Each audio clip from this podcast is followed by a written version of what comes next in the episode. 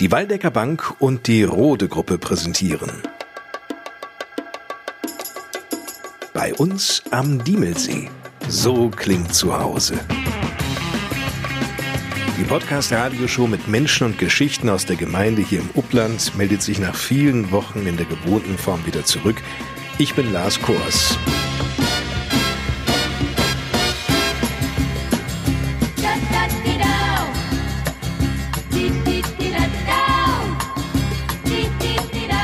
Hallo und willkommen zu einer neuen Ausgabe mit diesen Themen. Von Knipsen, einem Kinderparlament und dem Konzept des offenen Hauses. Wir stellen die Kita Fassbeck vor. Mädels sind weniger dievenhaft als Jungs im jugendlichen Alter. Der Mann, der das sagt, heißt Hartmut Döring und trainiert zusammen mit Martin Tepel die C-Mädchenmannschaft des TSV Flechdorf. Mehr zum Frauenfußball dort im Laufe dieser Podcast-Radioshow.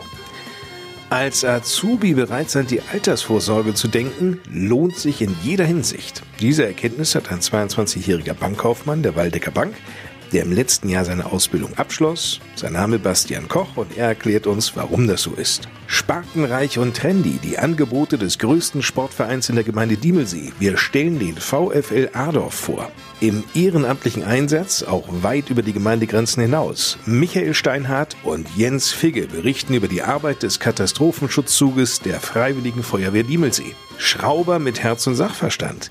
Jens Meyer, Kfz-Meister bei Rode, gibt uns Einblicke in die spannende Arbeit in der Werkstatt der Unternehmensgruppe. Ein klingender Schatz wird restauriert. Wir berichten über die Bemühungen der Kirchengemeinde in Fassbeck, die historische Vogtorgel in ihre Ursprungsform nach alten Plänen wiederherzurichten. Ein Kölner im Rathaus. Wir stellen Lothar Limberg, den neuen Mann im Bauamt der Gemeindeverwaltung vor. Und der Mann ist aber nicht der einzige neue Kollege im Adorfer Rathaus. Seit kurzem ist dort nämlich auch Christina Wilke beschäftigt. Ich bin tätig als Verwaltungsfachangestellte, bin aber gelernte Bürokauffrau und arbeite unten in der Zentrale.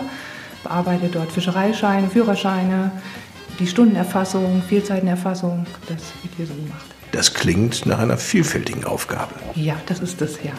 Ist auch ganz vieles neu, was ich noch nie gesehen habe. Wie an dem Fischereischein. Zum Beispiel. Welchen Bezug hatten Sie zuvor zu Diemelsee? Den Diemelsee habe ich letztes Jahr eigentlich entdeckt. Mit dem Hundestrand fand ich sehr schön. Waren wir ganz oft hier und ja, hat mir ganz gut gefallen. Wir wünschen Christina Wilke viel Erfolg bei ihrer neuen Tätigkeit in der Gemeindeverwaltung und dass sie sich hier sehr schnell so richtig wohlfühlt.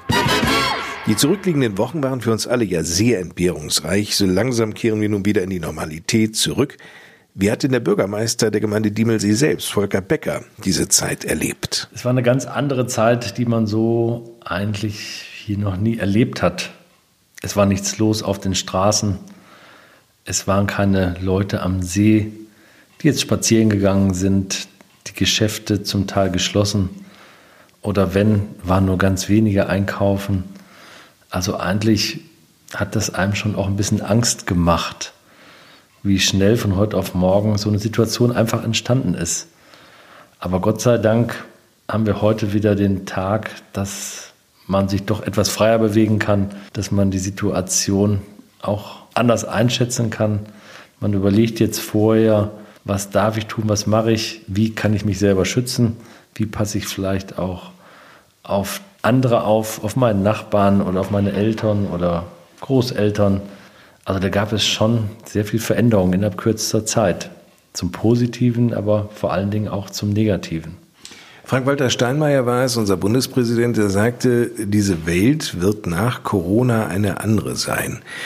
Inwiefern, wenn wir das jetzt mal auf Diemelsee beziehen, wird das Leben in der Gemeinde Diemelsee anschließend ein anderes sein? Alleine, wenn ich jetzt im Fremdenverkehr sehe, ne, wir haben viele Ferienwohnungen, viele Hotels, Pensionen, bis die Betriebe jetzt erstmal wieder richtig anlaufen können und auch einen Normalbetrieb fahren, da werden noch Monate ins Land gehen. Denn unter den Auflagen, wo es jetzt möglich ist zu übernachten, das ist nicht unerheblich.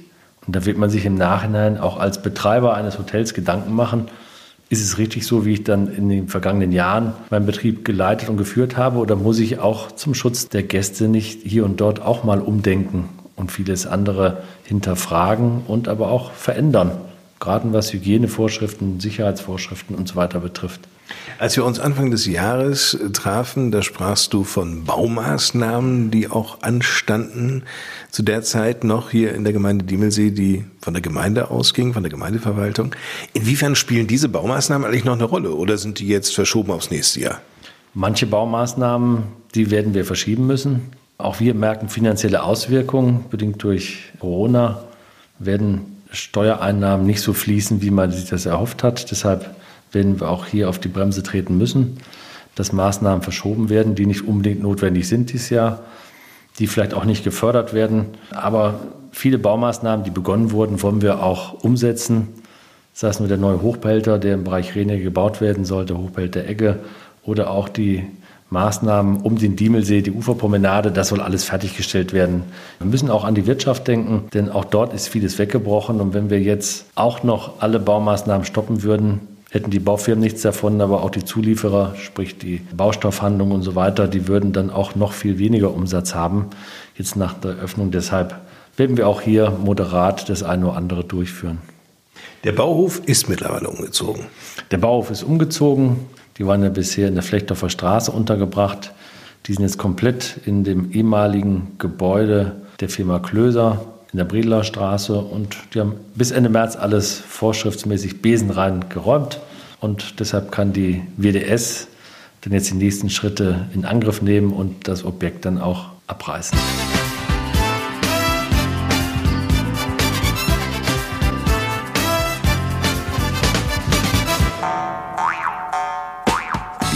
In diesem Podcast mit den Jüngsten aus der Gemeinde Diemelsee. Wer, wie, das, wer, wie, was, wieso, weshalb, warum, wer nicht fragt, bleibt dumm.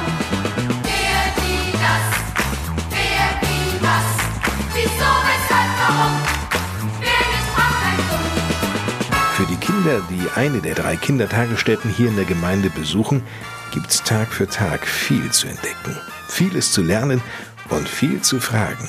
Heute geht es um die Kita in Fassbeck. Alle finde ich schön. Erzählt überzeugend Nils.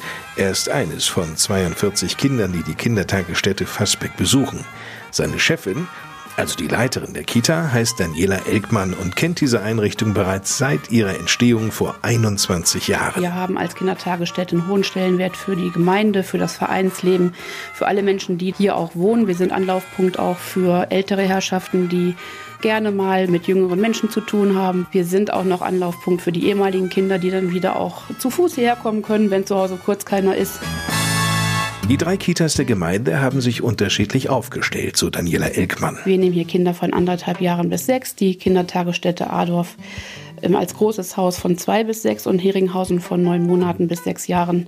Verschiedene Öffnungszeiten sind angeboten, sodass Eltern in ihren Bedürfnissen der Familie durch Berufstätigkeit auch die Kindertagesstätte buchen können für ihr Kind mit verschiedenen Betreuungsmodulen, die für die Familie wichtig ist. Das macht durchaus Sinn, denn schließlich wäre das alltägliche Leben der Eltern von heute mit dem der Eltern vor 21 Jahren gar nicht vergleichbar. Die Eltern mussten sich wandeln mit der Zeit. Ich denke, das ist ein richtiger und ganz wahrer Prozess auch der Berufstätigkeit, die heute schon früher im Vordergrund steht. Junge Familien haben die Bedürfnisse, die haben sich auch verändert und gewandelt. Wir leben in einer Zeit, in der die Großfamilien nicht mehr so da sind, die Großeltern selber arbeiten gehen müssen und man darauf dann in der Familie nicht zurückgreifen kann.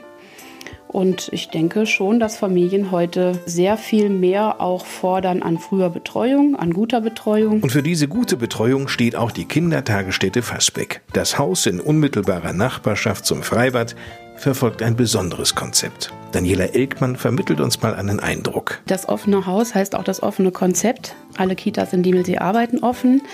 Und das bedeutet, dass wir dieses ganze Haus von jeder Räumlichkeit, die uns angeboten ist, nutzen. Hier bestehen Funktionsräume, nicht so wie man es klassisch kennt. Alle Bildungsbereiche sind in einem Raum und die Türe ist verschlossen mit einer gewissen Kinderzahl, die dort auch nicht verändert wird in den Strukturen. Wir haben ein offenes Haus, das heißt, alle Bildungsbereiche sind in verschiedenen Räumen angesiedelt. Der Flur wird genutzt. Das Außengelände ist für uns ein Funktionsbereich. Das heißt, es liegt am Vormittag nichts unbenutzt dort und alle Kinder gehen nach den Beziehungszeiten und dem Mittagskreis ihren Interessen und Vorlieben nach und werden dort begleitet, sodass sie alle Bildungsbereiche am Tag unterschiedlich nutzen können. Auch die Küche, das Frühstück ist ein offenes Angebot. Und das wird nur zu gerne von allen genutzt. In der Kita gibt es unter anderem die Bärengruppe. Bären sind ja stark, folglich müssten hier ja die Vorschulkinder sein. Nein, die Bärengruppe ist für die Kleinen, die Dino für die Großen. Und das hier ist die Dino-Gruppe. Weil da die Dinos an der Tür sind. Das leuchtet ein. Bei meinem Besuch in der Kita Fasbeck traf ich Johanna, Kimberly, Luca und Nils. Johanna freut sich morgens, wenn sie hierher kommt, am meisten. Auf Spielen. Gibt es denn ein Spielzeug oder ein Spiel, das du ganz besonders magst? Hier ein Blub-Blub-Pferd, das heißt Philly. Und spielt ihr denn auch zusammen oder jeder für sich alleine, Kimberly? Manchmal spielen wir zusammen und manchmal nicht. Ich spiele am meisten mit meinen Freunden. Mit Leonie und Lotta. Seid ihr denn auch mal draußen oder spielt ihr nur drin? Wir waren auch draußen. Wir können rausgehen, wann wir wollen. Aber nur die Knirpse. Die Vorknirpse oder die Kleinen wie Felix. Felix ist eines der Kleinen. Die dürfen nicht alleine raus. Die müssen an Erwachsenen. Und nur die Knirpse dürfen alleine. Ja, weil die Knirpse auch irgendwann auf die Matte geschmissen werden. Also raus in die Schule. Die Knirpse sind wie alt? Sechs. Sechs oder sieben. Sieben nicht. Du sagtest gerade, Luca, Vorknirpse. Gibt es die auch oder habe ich das jetzt falsch verstanden? Wenn wir Knirpse rausgeschmissen werden, werden die Vorknirpse zu Knirpsen. Und wenn die Vorknirpse rausgeschmissen werden, werden die Kleinkinder zu Knirpsen. Vorknirpsen und dann erst knirpsen, Luca. So wird ein Schuh draus, ist klar, oder? Die Knirpse sind also die Kinder, die absehbar die Kita verlassen, um anschließend die Grundschule zu besuchen. Die Vorknirpse wiederum rücken dann nach.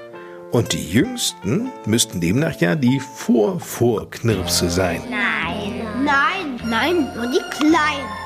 Wie Felix. Nun ist aber alles klar. Besonders cool ist übrigens der Spielplatz im Garten der Kita in Fassbeck. Da gibt's Ein Trampolin. Oder Schaukel. Oder, Piratenschiff. Und wir haben da hinten noch eine Tunnelrutsche und da ist noch eine gelbe Rutsche. Und wir haben noch Fahrzeuge.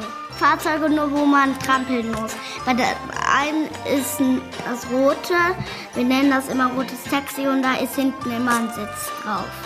Für zwei also. Und es gibt auch noch ein Silberne und da ist auch noch ein.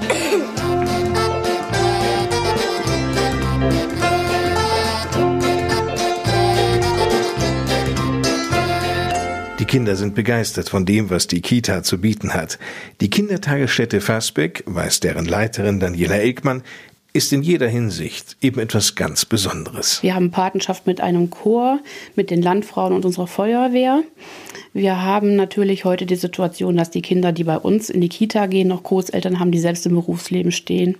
Aber wir haben hier auch ganz viele Menschen, die im eigenen Haus älter werden dürfen, die aber keine Enkelkinder oder Urenkelkinder mehr am Ort haben, dadurch, dass junge Familien wegziehen, durch Berufstätigkeit, wenig Rücklauf wieder. Hier ist der demografische Wandel ist natürlich immer noch ein Thema. Und die sind immer froh, wenn Kinder durch den Ort gehen. Dann haben wir tatsächlich auch ältere Menschen, die hierher kommen, die gern vorlesen würden oder einfach mal so vorbeischauen. Wir singen Ständchen bei goldenen Hochzeiten, bei älteren Menschen, die sich das wünschen, die einen runden Geburtstag haben, wenn Angehörige fragen, könnt ihr kommen? Also Kinder sind einfach immer für ältere Menschen wichtig. Wir besuchen das WDS, da merken wir es auch sehr. Das WDS ist die Tagespflege in Adorf wo wir mit den älteren Menschen, den Tagesgästen verschiedene Angebote machen. Mal ist es von denen organisiert und mal von uns, so dass unsere Kinder natürlich auch sehr viel davon profitieren, weil eine Sensibilität fürs Älterwerden, fürs Altsein dann da ist. Und das ist ein ganz großes Verständnis und so eine ganz eigenartige, selbstverständliche Empathie, eine ganz gute Vorsicht miteinander. Und das passt sehr gut, so dass wir auch angeboten haben, der Raum ist offen für ältere Herrschaften, die hier Sport machen wollen. Also das ist eigentlich ein offenes Haus. in dem sogar regelmäßig das Kinderparlament tagt. Darunter können Sie sich nichts vorstellen? Kein Problem. Johanna und Kimberly erklären uns das Kinderparlament.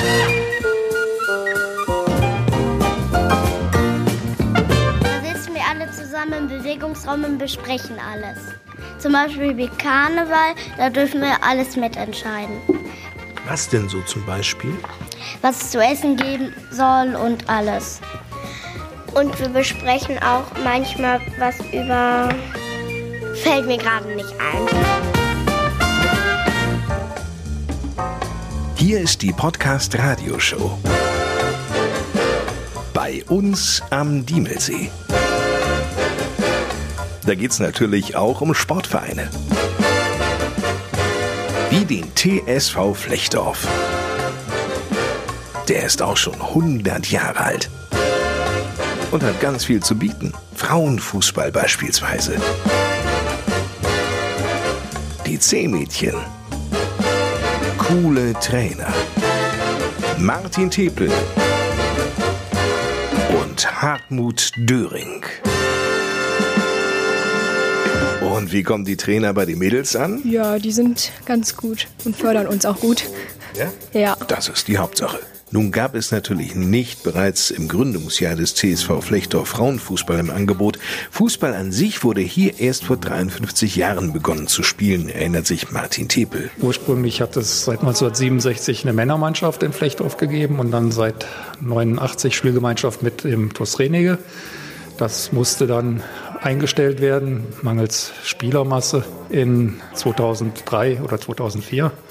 Und in 2010 gab es dann eine Initiative, Damenfußball zu gründen und auch Mädchenfußball dann. Dann haben wir, glaube ich, in 2011 auch angefangen mit Mädchenfußball. Mittlerweile gibt es überhaupt keine Männermannschaft mehr. Zumindest hier in Flechtdorf. Wir haben nur Frauenmannschaften und Mädchenmannschaften. Ich weiß nicht, ich glaube, Frauen sind mittlerweile oder Mädchen sind unkomplizierter oder nicht mehr so, so dievenhaft. Ich glaube, dass mittlerweile Jungs in dem Alter dievenhafter sind wie die Mädels. Vermutet Hartmut Döring. Das macht den TSV Flechtdorf aber schon einzigartig. Martin Tepel. Wir haben zwei Damenfußballmannschaften, eine erste, zweite Mannschaft, die Gruppenliga und Kreisliga spielen. Und dann haben wir noch zwei Mädchenmannschaften, eine B-Mädchen- und eine C-Mädchenmannschaft. Der TSV Flechtdorf ist somit zu dem Anlaufpunkt für fußballbegeisterte Mädchen und junge Frauen, nicht nur aus der Gemeinde Diemelsee, sondern aus der ganzen Region geworden. Was die Damenfußball und Mädchenfußball betrifft, auf jeden Fall. Da sind fast alle Ortsteile der Gemeinde vertreten, aber auch aus Korbach, aus der Gemeinde Willingen und auch aus dem nahen Westfalen kommen welche und bei den Mädchen kommt sogar eine bis aus Diemelstadt-Frexen hier zum Training angefahren. Trainiert wird übrigens einmal wöchentlich und 13 Mädchen sind mit Spaß dabei. Darunter Fatma aus Adorf. Also wir hatten vorhin noch Aufwärmspiele gemacht. Ja, und erstmal ein paar Runden gelaufen. Und Lana aus Fassbeck schätzt vor allem, Einfach im Team zusammenzuspielen und sich immer verbessern zu können. Fußball begeistert sind die Mädchen alle. Maria aus Flechtdorf beispielsweise ist bekennender HSV-Fan, Ja, ich war auch schon im Stadion.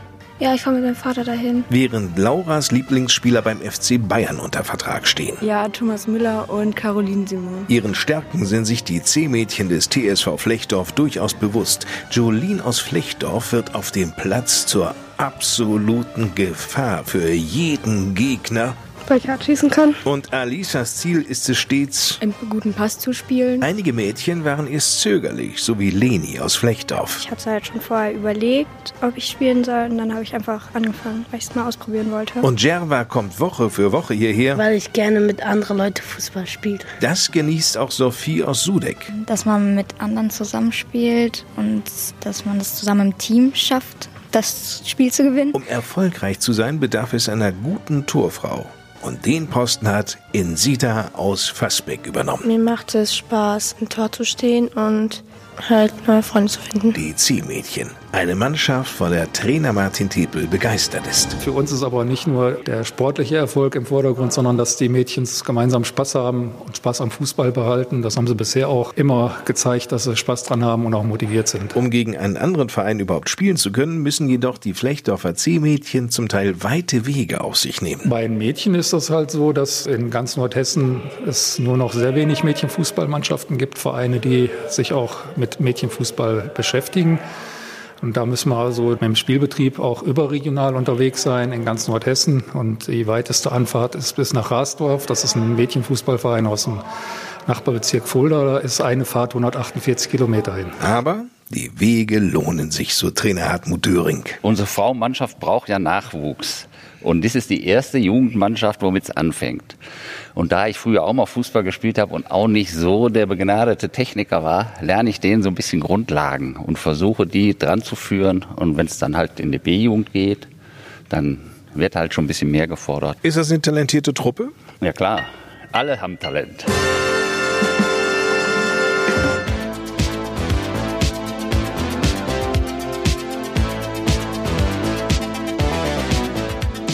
Es ist ja nun lange kein Geheimnis mehr. Die gesetzliche Rente wird für jene, die sich gerade in der Ausbildung befinden oder absehbar einen Ausbildungsplatz antreten, nicht mehr als einzige Altersvorsorge ausreichen. Ich weiß, das klingt jetzt ziemlich ernüchternd, nützt aber ja nichts. Dennoch, kein Grund zu verzweifeln, denn die Waldecker Bank bietet speziell auf Azubis und junge Erwachsene ausgerichtete Altersvorsorgemöglichkeiten an. Mehr dazu nun von einem jungen Experten der Waldecker Bank. Er ist erst 22 Jahre alt, beendete im letzten Jahr seine Ausbildung zum Bankkaufmann und arbeitet seither als Finanzberater in der Adorfer Filiale der Waldecker Bank. Sein Name? Bastian Koch. Was kann er Azubis anbieten? Wenn der Kunde seine Ausbildung anfängt, kommt er in der Regel vier bis sechs Wochen vorher einmal zu mir in die Bank. Ich lade ihn persönlich ein und dann besprechen wir so das ganze Thema, wie es im Prinzip jetzt ablaufen soll während der Ausbildung, was er für finanzielle Möglichkeiten hat und welche Möglichkeiten wir ihm auch bieten. Ist es da ganz vorteilhaft, dass Sie im gleichen Alter ungefähr sind? Also ich denke schon, dass es mir das Ganze auch erleichtert, dem Kunden das rüberzubringen, weil ich, sage ich mal, vor ein, zwei Jahren noch in der gleichen Situation dann war wie die meisten anderen, die ihre Ausbildung machen. Und von daher denke ich schon, ist das für mich ein kleiner Vorteil. Was können Sie den jungen Erwachsenen mit auf den Weg geben, die ihre Ausbildung beginnen? Ich sage immer, was wichtig ist für Auszubildende, ist, dass sie bei uns ein gebührenfreies Kontomodell haben. Wenn sie mögen, eine Kreditkarte, die auch gebührenfrei ist. Das ist schon mal so ein Vorteil, den man halt gern mal in in Betracht ziehen kann während der Ausbildung. Und dann gibt es natürlich noch viele andere staatlich geförderte Möglichkeiten auch, wo der Kunde vom Staat Unterstützung bekommt, wenn er Geld anspart, sei es für Altersvorsorge oder sei es eben zum Vermögensaufbau. Ich glaube, Altersvorsorge ist ja sowieso ein Thema, das für die meisten jungen Menschen nun ganz weit weg erscheint. Warum sagen Sie, lohnt es sich eigentlich schon auch mit Anfang 20 an die Altersvorsorge zu denken? Da haben Sie recht, das höre ich immer wieder, dass die jungen Leute sagen, warum sollte ich jetzt schon im Prinzip für meine Altersvorsorge was tun? wenn man jetzt anfängt, hat man ein größeres Vermögen im Alter und eben dadurch, dass der Staat diese ganzen Sachen nochmal fördert, bekommt man so auch nochmal eine größere Unterstützung. Je früher man anfängt, umso besser ist es. Die Versorgungslücke wird ja im Prinzip von Jahr zu Jahr auch größer. Die Rentenbezieher werden mehr, die Leute, die in die Rentenkassen einzahlen, weniger. Diese Lücke ja, entsteht immer mehr. Norbert Blüm sagte mal, die Renten sind sicher und äh, wir wissen, die Renten sind sicher, nur nicht in welcher Höhe. Das ist eben die ganz große Frage. Ganz genau, das ist eben das Problem. Ich sag mal, mittlerweile ist es so, dass man nur noch einen Bruchteil von seinem Nettoeinkommen später als Rente auch raus hat. Und wer will schon mit, sage ich mal, 40 Prozent vom letzten Nettoeinkommen über die Runden kommen und seinen Lebensstandard aber in dem Sinne aufrechterhalten? Das ist so das große Problem in der Hinsicht. Wenn es um das Thema Altersvorsorge geht, mit welchem Betrag könnte ich irgendwas schon beginnen? ich sag mal so, dadurch, dass es in der Ausbildung ja so ist, dass man noch nicht so ein hohes Einkommen hat im Vergleich zu später, ist es da wirklich so, dass man schon mit niedrigsten Beträgen, ich sage jetzt einfach mal 60 Euro im Jahr, schon einen sehr guten Start machen kann. Das ist ja quasi so ein Vereinsjahresbeitrag, ne? Ganz genau. Wenn man überlegt, was man jetzt meinetwegen für Sportvereine etc. bezahlt, kommt man auch auf die 60 Euro. Von daher wären die gut investiert, wenn man das schon mal von vornherein in die Altersvorsorge anlegt und man hat eben dann dadurch den Vorteil noch, dass der Staat das Ganze bezuschusst. Wie sieht das aus, wenn Sie sagen, der Staat bezuschusst das? Da gibt es einmal einen sogenannten Junge-Leute-Bonus. Bei Vertragsabschluss eines staatlich geförderten Altersvorsorgeprodukts bekommt man 200 Euro. Die werden direkt im Vertrag gutgeschrieben. Und dann gibt es eben nochmal so Berechnungsgrundlagen, worauf der Staat nochmal einen Zuschuss gewährt in maximaler Höhe von 175 Euro. Das ist immer davon abhängig, wie viel man einzahlen sollte in den Vertrag. Da gibt es verschiedene Berechnungsgrundlagen. Und wenn der Kunde das eben erfüllt, bekommt er am Jahresende diesen Bonus auch noch ausgezahlt auf, auf seinen Altersvorsorgevertrag. Den Bausparvertrag haben Sie schon gerade erwähnt. Nun kann ich mir aber auch vorstellen, gerade wenn man so das erste eigene Geld verdient, dann werden ja auch Wünsche auf einmal wach, ja, dass man sich sagt, boah, also das Auto würdest du gerne jetzt kaufen und jetzt hast du dein eigenes Geld, jetzt möchtest du das auch anschaffen. Reicht vielleicht nicht ganz. Aber dennoch, würden Sie da auch mitfinanzieren, auch in einer Ausbildung? Also klar, wie gesagt, wir arbeiten mit unserem Verbundpartner der Teambank zusammen. Die läuft unter dem Namen Easy Credit.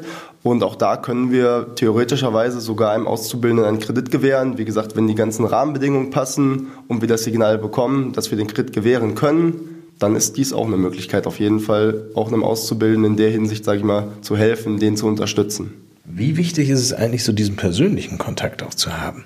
Also der persönliche Kontakt ist ganz wichtig, das merke ich immer wieder selber. Ich kenne viele Leute, die nutzen wirklich den persönlichen Kontakt auch häufig.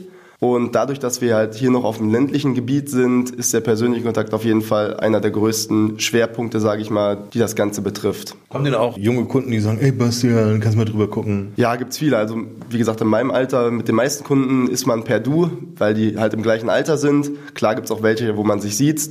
Aber gerade bekannte Freunde, die sagen dann, hier kannst du mal schnell drüber gucken und dann macht man das eben auch. Wenn den Leuten damit geholfen ist, umso besser. Bastian Koch war das, Finanzberater der Waldecker Bank in Adorf. Wenn Sie mehr über Altersvorsorgemodelle erfahren möchten, wenden Sie sich gerne an Herrn Koch oder einen anderen Mitarbeiter der Waldecker Bank.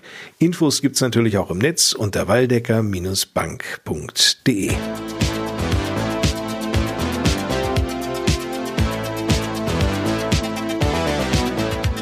Und nun hat der Sport das Wort. So sieht's aus. Und zwar beschäftigen wir uns nun mit einem traditionsreichen Sportverein, dem VfL Ardorf von 1902. Über Jahre hinweg prägte Dieter Stöcker als Vorsitzender diesen Verein. Anfang des Jahres erfolgte dann die Staffelübergabe an der Spitze des VfL an Claudia Beckmann. Wir bedienen im Grunde alle 13 Ortsteile, dadurch, dass wir so breit aufgestellt sind als Verein mit vielen Abteilungen, mit vielen Sportangeboten haben wir im Grunde Mitglieder aus der ganzen Gemeinde Diemelsee. Naja, dann verwundert es natürlich auch nicht, dass der VfL Adorf über 1000 Mitglieder zählt und damit der größte Verein in der Gemeinde Diemelsee ist.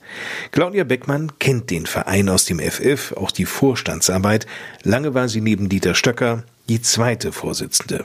Das Vereinsmanagement liegt ihr. Ich denke, man muss offen sein für Teamarbeit. Man muss strukturiert sein in gewisser Weise, weil es eben doch ein recht großer Verein ist. Und man muss im Grunde ein offenes Ohr haben für die Mitgliederschaft sowie äh, für die anderen Vereine, die es ja auch durchaus gibt in Adorf. Also die Zusammenarbeit zwischen dem Verein in Adorf halte ich auch für sehr wichtig. Und diese Zusammenarbeit läuft ausgesprochen gut, erzählt Vorstandsmitglied Marion Emde beispielsweise beim Sportabzeichen. Auf jeden Fall. Und zwar ist es so, das ist eine ganz tolle Sache. Wir bieten in Kooperation mit anderen Diemelseer Sportvereinen die Möglichkeit, einmal im Jahr für das Sportabzeichen zu trainieren. Und da kommen Menschen aller Altersklassen und auch aller Leistungsstände zusammen und trainieren dort gemeinschaftlich und erleben dort eine Gemeinschaft, wie sie sie anderswo nicht erfahren. Und hinterher gehen die allermeisten daraus und sagen, das habe ich jetzt geschafft. Es lebe der Sport. Der ist gesund und macht uns fort. Er gibt uns Kraft, er gibt uns Schwung. Er ist beliebt bei alt und jung. Neben dem eigenen Erfolgserlebnis beim Erlangen des Sportabzeichens ist natürlich das Gemeinschaftsgefühl prägend. Das gilt im Übrigen auch für eine Mitgliedschaft im VfL Adorf. Ideal für Neubürger, oder? Claudia Beckmann? Auf jeden Fall. Also Sport verbindet und Sport ist eine super Möglichkeit, um neue Menschen kennenzulernen und das auf sehr gesellige Art und Weise. Weil wir sind größtenteils ein Breitensportverein und da steht die Geselligkeit einfach auch im Vordergrund in jeder Sportart. Die Mitgliedsbeiträge sind bestimmt kein Hinderungsgrund. 17 Euro zahlen Kinder und Jugendliche, Erwachsene 26 Euro und Familien 41 Euro. Nicht im Monat, Nein, nein, im Jahr. Ja, das ist sehr günstig, wenn man eben zum Beispiel mal den Vergleich zieht, wenn ich jetzt Mitglied im Fitnessstudio bin, dann zahle ich ja monatlich schon über 40 Euro. Da hat sie recht. Claudia Beckmann, die Vorsitzende des VfL Adorf. Mitmachen können übrigens schon die Jüngsten. Marion Emde spricht aus eigener Erfahrung. Ja, ich bin bereits mit eineinhalb Jahren eingetreten. Es ist so, dass die kleinsten Mitglieder zurzeit bei uns schon einsteigen, wenn sie anfangen laufen zu können. Und sie können dann schon beim Eltern-Kind-Turnen mitmachen. Sie kommen mit ihren Mamas und manchmal auch älteren Geschwistern zum Eltern-Kind-Turnen und lernen dort die ersten Schritte, aber auch eben motorisch sicherer zu werden. Und das ist ein ganz toller Einstieg für alle Sparten später mal. Und so hält Marion Imde ihrem VfL schon seit über 40 Jahren die Treue. 20 Jahre davon allein im Vereinsvorstand. Blickt sie zurück, stellt sie schon fest, die Zeiten haben sich geändert. Der Verein an sich hat sich auf jeden Fall gewandelt, auch der Vorstand hat sich gewandelt. Es ist einfach so, dass die Mitglieder andere Ansprüche haben. Es ist so, dass einfach die Gesellschaft auch im Wandel ist. Inzwischen bieten wir ganz viele Kurse an, auch zum Beispiel eben für jüngere Frauen und viele Menschen fühlen sich von diesen Kursangeboten angesprochen. Viele Menschen ähm, möchten gerne am Trendsport teilnehmen und wir versuchen eigentlich immer, möglichst aktuell mit auf der Welle zu schwimmen. Ganz wichtig findet auch die 30-jährige Adorferin Mareil Meerhof, die seit kurzem die Vorstandsarbeit unterstützt. Auf jeden Fall. Ich denke, da muss man immer ein offenes Ohr haben, einfach zu schauen, was ist momentan aktuell, wo kann man auch wieder neue Mitglieder gewinnen und muss einfach da auch ein bisschen mit der Zeit gehen. Ja, das kann ich bestätigen. Und was liegt im Trend? Also ich denke, dass es ganz viel Frauen auch sind, die sehr gerne Fitnesskurse machen. Da ist ja immer noch Zumba sehr aktuell. Es ist ja jetzt schon sogar seit ein paar Jahren.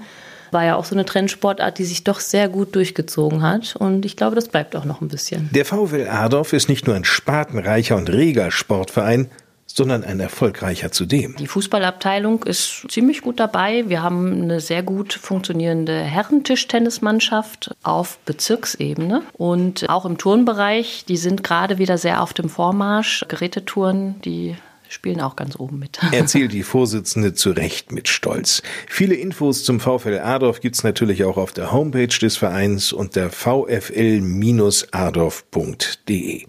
Und wer bei der Vielzahl der Sportangebote im VfL gerade den Überblick verloren hat, keine Sorge. Claudia Beckmann listet diese nochmals auf. 20 Sekunden hat sie Zeit. Welche Sparten und Angebote bietet der VfL Adorf? Dalli, Dalli. Wir haben als Abteilung Badminton, Fußball, Tischtennis, Gymnastik, Turnen, Tennis, Leichtathletik, Jiu-Jitsu. Außerdem bieten wir in Kursform noch andere Sachen an, sowas wie Yoga, Zumba, Fitnesskurse, Walking, Schwindelkurse für Ältere. Also eine ganz große Bandbreite im Grunde.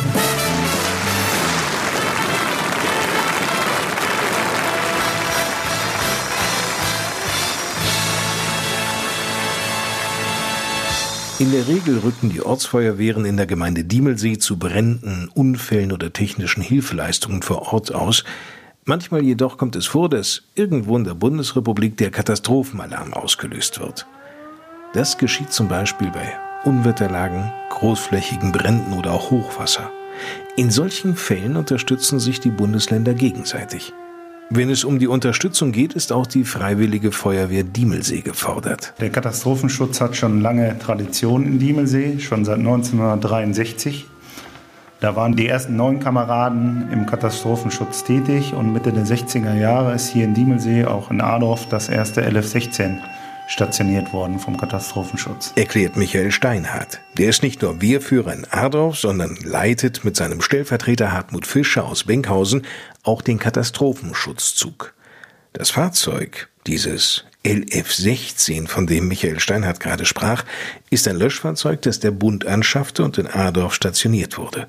1988 wurde es dann gegen ein LF-16 TS ausgewechselt. Das TS, das steht für Tragkraftspritze.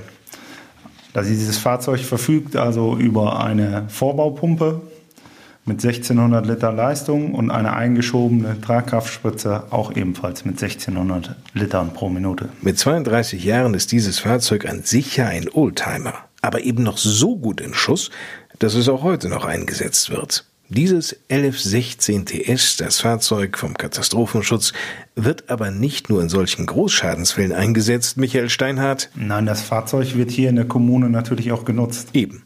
Zurück zum Katastrophenschutzzug der Gemeinde Diemelsee. Da die ehrenamtlichen Feuerwehrleute nicht ständig verfügbar sein können, die Personaldecke unter der Woche tagsüber ohnehin dünn ist, setzt sich der Katastrophenschutzzug der Feuerwehr Diemelsee aus Kameraden unterschiedlicher Ortsfeuerwehren zusammen. Jens Figge, Mitglied des Zuges und zuständig für die Pressearbeit der Feuerwehr Diemelsee, hat den Überblick. Ja, also im Katastrophenschutzzug sind einmal die Feuerwehr Adorf, dann die Feuerwehr Fassbeck, die Feuerwehr Flechdorf und die Feuerwehr Benkhausen. Der Katastrophenschutzzug der Feuerwehr Diemelsee hat sich übrigens spezialisiert, Jens Figge. Die Hauptkomponente vom Katastrophenschutzzug bei uns ist halt die Wasserförderung und äh, Brandbekämpfung. Und das ist im Prinzip das, worauf wir uns fokussieren. Also wir versuchen Wasserförderung lange Wegstrecke zu machen, auch mal zu irgendwelchen exponierten Lagen, also außerhalb Höfe, Wasser fördern, gewisse Steigungen, einfach mal, wie viel Verstärkerpumpen braucht man, wie bekommt man da Wasser hin. Rückt aber selbstverständlich, wenn der Alarm kommt, auch zu anderen Einsätzen aus, die mit Brandbekämpfung nun gar nichts zu tun haben, wie Michael Steinhardt erzählt. Wenn das Auto in Katastropheneinsätze geht, dann nehmen wir meistens noch ein Führungsfahrzeug mit. Und dann waren wir zum Beispiel am Oder-Hochwasser so mit 14 Personen, die dann nach einer Woche wieder abgelöst worden sind. Wenn wir jetzt zu den Übungsdiensten rausgehen, dann sind wir immer um die 20 Leute hier. Im Gegensatz zu Einsätzen, die über den Notruf 112 eingehen, läuft die Alarmierung in Katastrophenfällen anders ab. Ein Bundesland ruft beispielsweise den Katastrophenalarm aus, fordert Unterstützung an, in diesem Fall eben vom Land Hessen, und von Wiesbaden aus wird diese Anforderung anschließend an die Landkreise weitergegeben. Und die Leitstellen der Landkreise wiederum, die lösen den Alarm aus. Man wird also über Melder alarmiert und dann stellt man erstmal Einsatzbereitschaft her und dann kann man abklären, wer arbeiten muss, wer überhaupt weg kann. Man hat eine gewisse Zeit, bis man dann wirklich in den Einsatz geht. Michael Steinhardt stellt daraufhin seine Truppe zusammen und dann geht's los. Noch in lebhafter Erinnerung ist ihm dieser Einsatz des Katastrophenschutzes. Die Elbe trat über die Ufer. Sorge nicht nur im überfluteten Dresden, sondern auch in den sächsischen Landkreisen entlang des Flusses. 75.000 ehrenamtliche Einsatzkräfte der Feuerwehren aus ganz Deutschland waren bei diesem Hochwassereinsatz aktiv darunter auch die Kameraden des Katastrophenschutzzuges aus der Gemeinde Diemelsee. Aufgrund, dass das Land Sachsen halt Hilfe von Hessen angefordert hat, das war so vormittags und gegen Abend sind wir dann losgefahren. Haben uns ins Bad Wildungen gesammelt und dann sind wir von Bad Wildungen bis nach Dresden zwölf Stunden durchgefahren.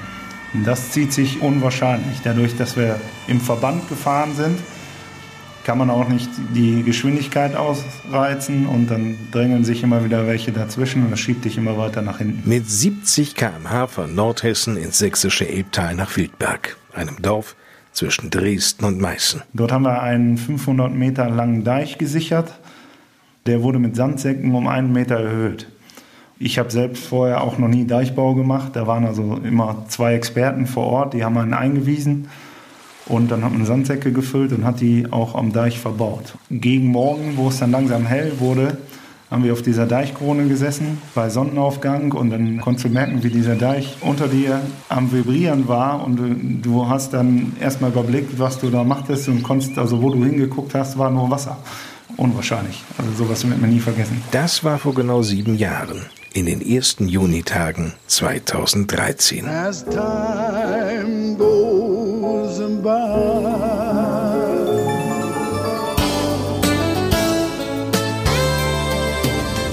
Die Fahrzeuge der Rote Gruppe sind ja absolut präsent in der Gemeinde Diemelsee.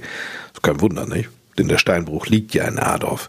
Es versteht sich, dass die Fahrzeuge natürlich regelmäßig gewartet oder auch gelegentlich mal repariert werden müssen. Dafür müssen aber nun keine Termine bei irgendeiner Werkstatt in der Region extra vereinbart werden. Nein, nein, also solche Arbeiten werden am Stammsitz der Rode Gruppe in Korbach-Meinringhausen vorgenommen.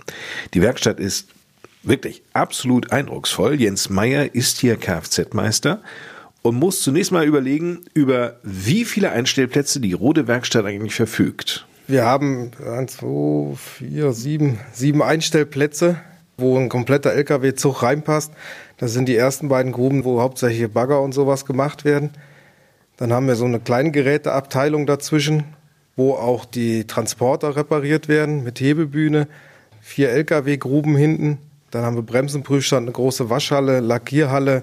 Ist schon räumlich auch nicht zu verachten.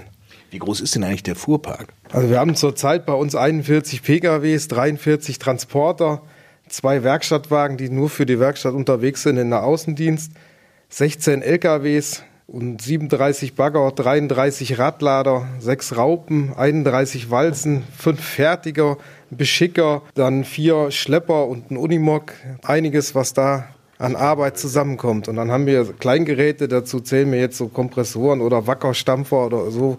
Da kommen wir alleine in Korbach schon auf 186 Kleingeräte, die alle gewartet und repariert werden wollen.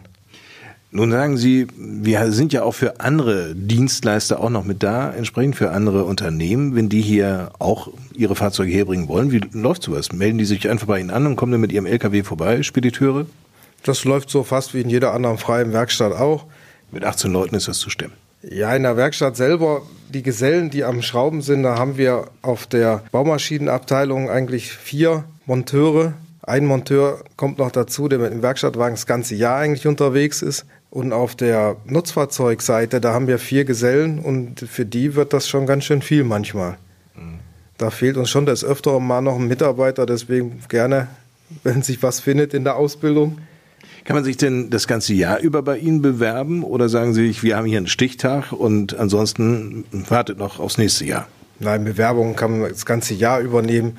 Ansonsten hat man auch schon, dass die dann ein Praktikum vorher bei uns machen. Dann weiß man ja schon mal, mit wem man es zu tun hat. Also Sie empfehlen durchaus ein Schulpraktikum? Auf jeden Fall. Wenn jemand sagt, ich bin mit meiner Ausbildung, die ich jetzt gerade begonnen habe, in einem anderen Betrieb, möglicherweise in einer ganz anderen Richtung, überhaupt nicht zufrieden, aber ich interessiere mich für solche Fahrzeuge, akzeptieren Sie auch Quereinsteiger? Das machen wir auch. Wir haben vor ein paar Jahren auch einen gehabt, der hat eine Zimmererausbildung gemacht. Ist ausgebildeter Zimmermann und das Holz hat ihn auf dem Schlag nicht mehr zugesagt. Er wollte in die Metallbranche, hat sich bei uns beworben, den haben wir genommen, hat seine Ausbildung hier sehr gut gemacht, hat verkürzte Ausbildung gemacht und ist jetzt als Geselle bei uns am Arbeiten. Jens Meyer war das, Kfz-Meister bei der Rode Gruppe in Korbach-Meinringhausen. Wer sich über die vielfältigen Arbeitsmöglichkeiten, auch für Quereinsteiger, wie wir hören konnten, informieren möchte, sollte auf der Homepage vorbeischauen unter rode-bau.de und dann einfach auf Karriere klicken. Und nun kommen wir in unserer Podcast-Radioshow bei uns am Diemelsee zu einem wahren Schatz. 143 Jahre alt. Ein Schatz, der sogar einzigartige Töne von sich gibt. Können Sie hier schon im Hintergrund hören. Zu finden ist dieser Schatz in einem ebenso einzigartigen Gebäude, nämlich der neuromanischen Kirche in Fassbeck.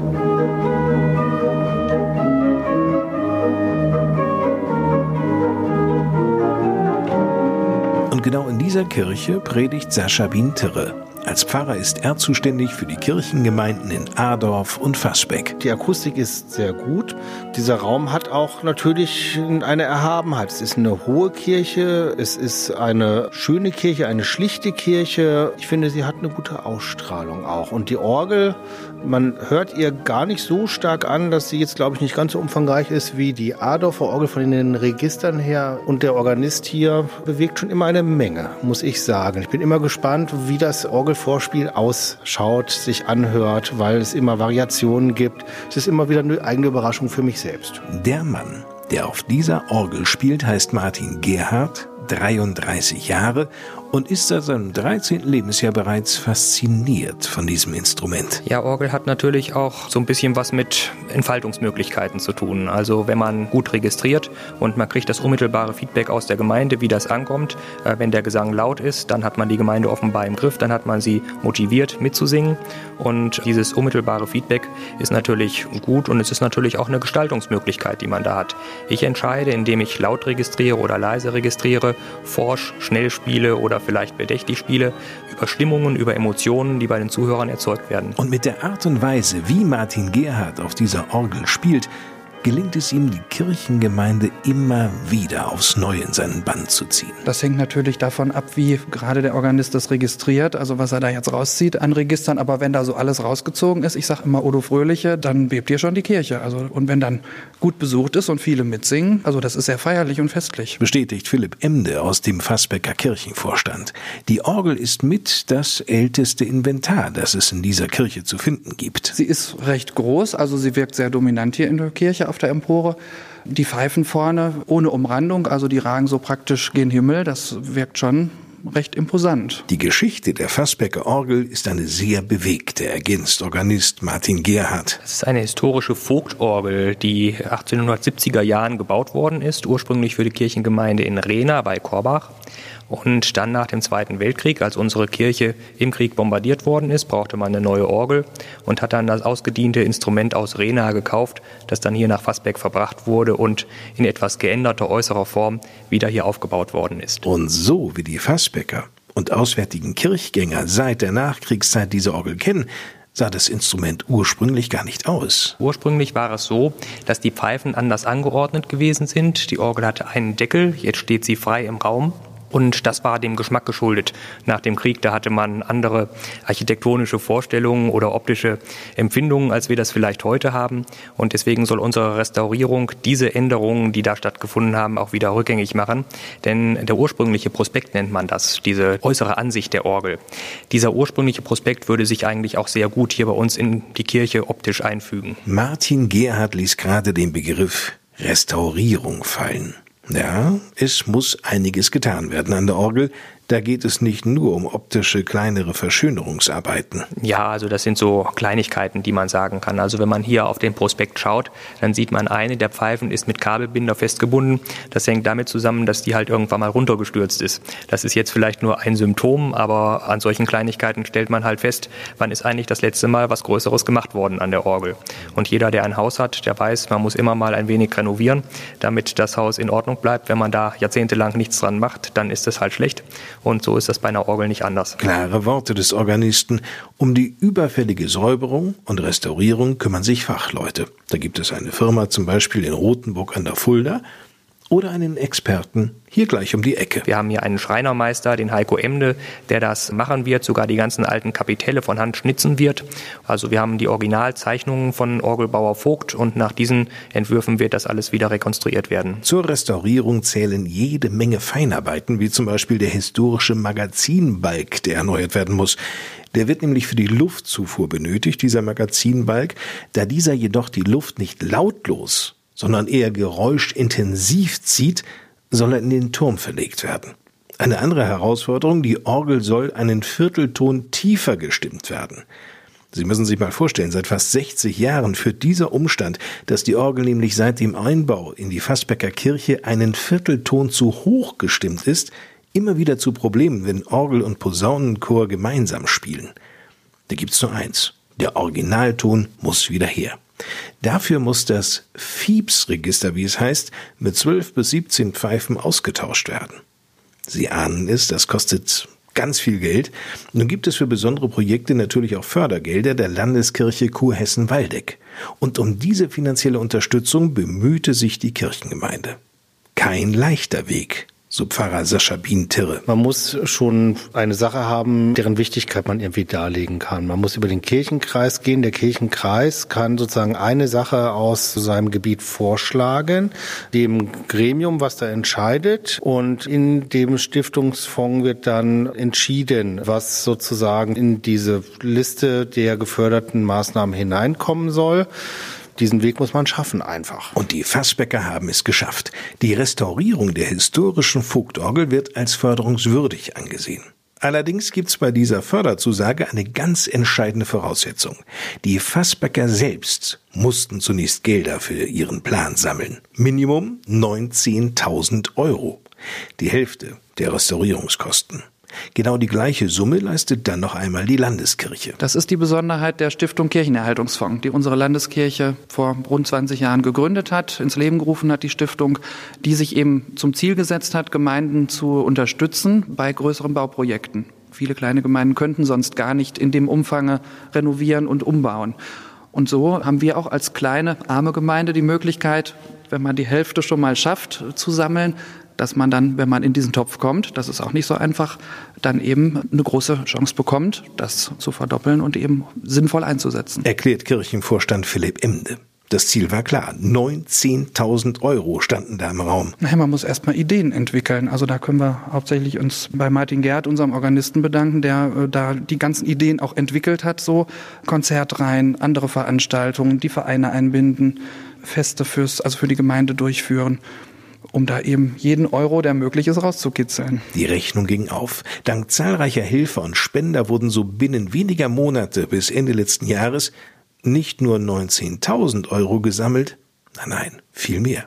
23.200 Euro. Die dann eben verdoppelt werden auf 46.400. Also da können wir schon einiges mit stemmen. Es sind, glaube ich, 38.000 ungefähr veranschlagt. Da ist natürlich einiges, was wir geleistet haben und haben sogar das Soll übererfüllt. Damit ist die Finanzierung des Projektes gesichert. Und die Fassbäcker sowie alle Freunde der Vogtorgel aus der Fassbäcker Kirche können sich jetzt bereits auf einen ganz besonderen Gottesdienst Anfang nächsten Jahres freuen, wenn dann nämlich im Beisein der Bischöfin Martin Gerhard diese Orgel im neuen Glanz mit einem neuen Klang präsentieren wird.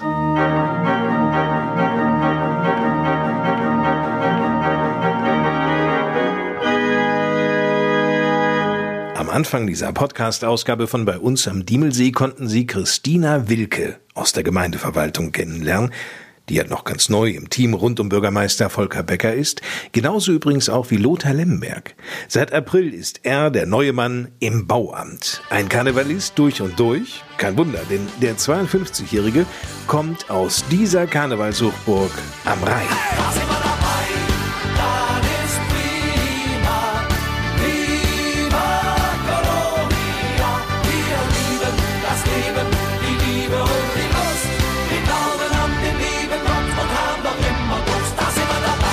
Gelebt in Köln, gearbeitet in Köln, gefeiert in Köln. Und dann der Weg aus einem großen Haus in die dagegen doch eher beschaulich anmutende Gemeindeverwaltung Diemelsee in Adorf. Das ist ein Sprung.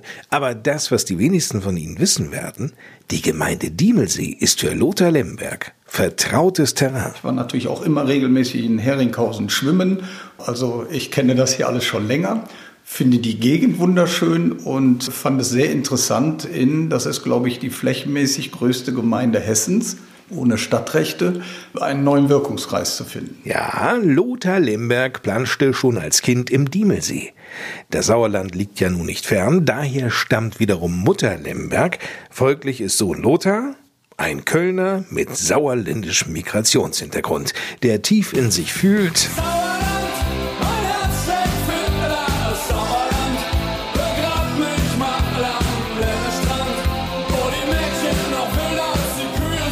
Naja, ob Lothar Lemberg so weit gehen würde, vermag ich nicht einzuschätzen. Tatsache ist, der Liebe wegen zog er nach Pattberg und machte seine Lebensgefährtin Yvonne bereits zur Königin. Zur Schützenkönigin. Mit dem 287. Schuss nach fast eineinhalb Stunden holte Lothar Lemberg im letzten Jahr den Vogel von der Stange und ist seither der amtierende König des Schützenvereins Pattberg von 1828.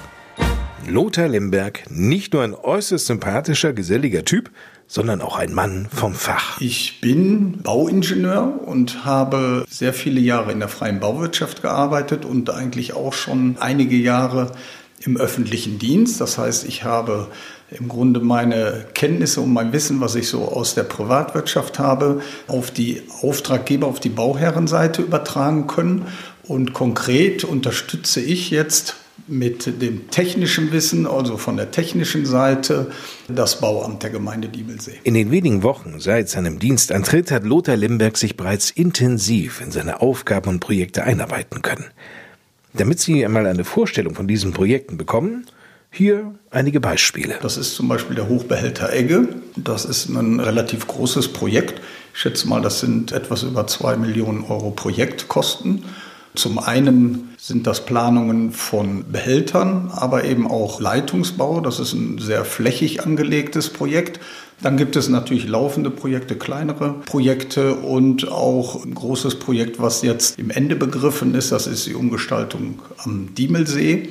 Und dann gibt es ein großes Projekt, das ist die Erschließung des Feriendorfes in Heringhausen. Da übernimmt ja die Gemeinde nachher die öffentlichen Verkehrsflächen und die Kanalisation.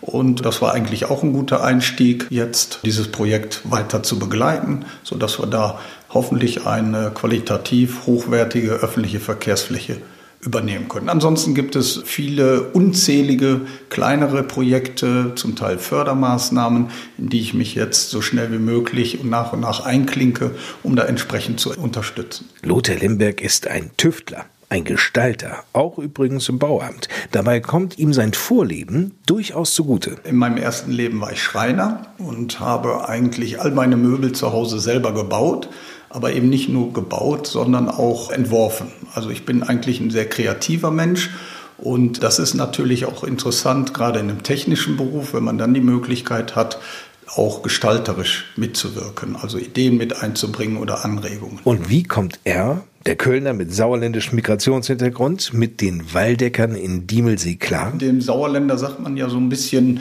Verschlossenheit nach und bei den Waldeckern, ich weiß nicht, ob man das genau an der Landesgrenze festmachen kann, aber dem Waldecker wird nachgesagt, dass er sehr offenherzig, sehr freundlich ist und genau so wurde ich hier auch aufgenommen und ich kann sagen, das ist schon ein sehr sympathischer Menschenschlag, das kommt dem rheinländischen Wesen doch sehr nah und sehr gelegen. Und da lag es für Lothar Lemberg auf der Hand, als er die Stellenanzeige der Gemeinde Diemelsee in der Zeitung las, seiner Lebensgefährtin einfach zu sagen, du, das klingt gut, das sollte ich machen.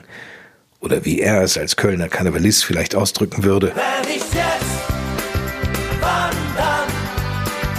Wenn nicht hier, sag mir wo und wann. Wenn nicht wir, wer sonst? Es wird Zeit, komm, wir nehmen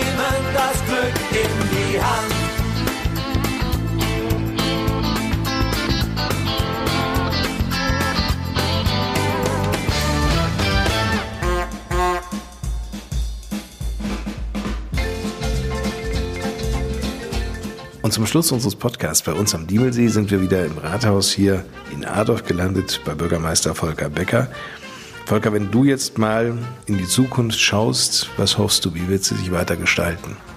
Ich hoffe, die Zukunft gestaltet sich weiterhin positiv, dass es auch immer mehr Öffnungen gibt, gerade jetzt in dieser Corona-Zeit, dass sich aber auch sehr viele oder alle dran halten, Abstand halten, auf den anderen aufpassen und dass wir, sofern Vorgaben da sind, Hygienevorschriften und so weiter auch einhalten.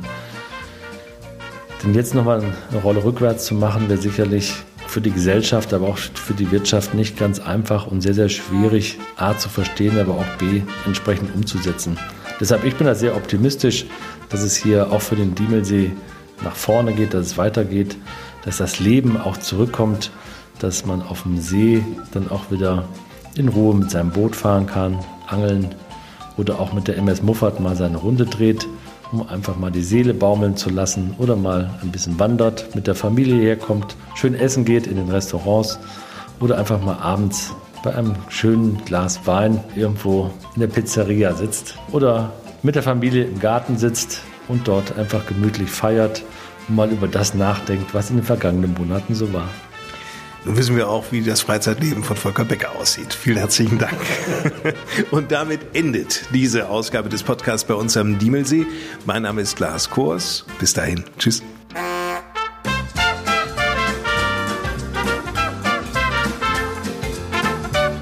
Das war bei uns am Diemelsee. So klingt zu Hause. Präsentiert von der Waldecker Bank und der Rode Gruppe.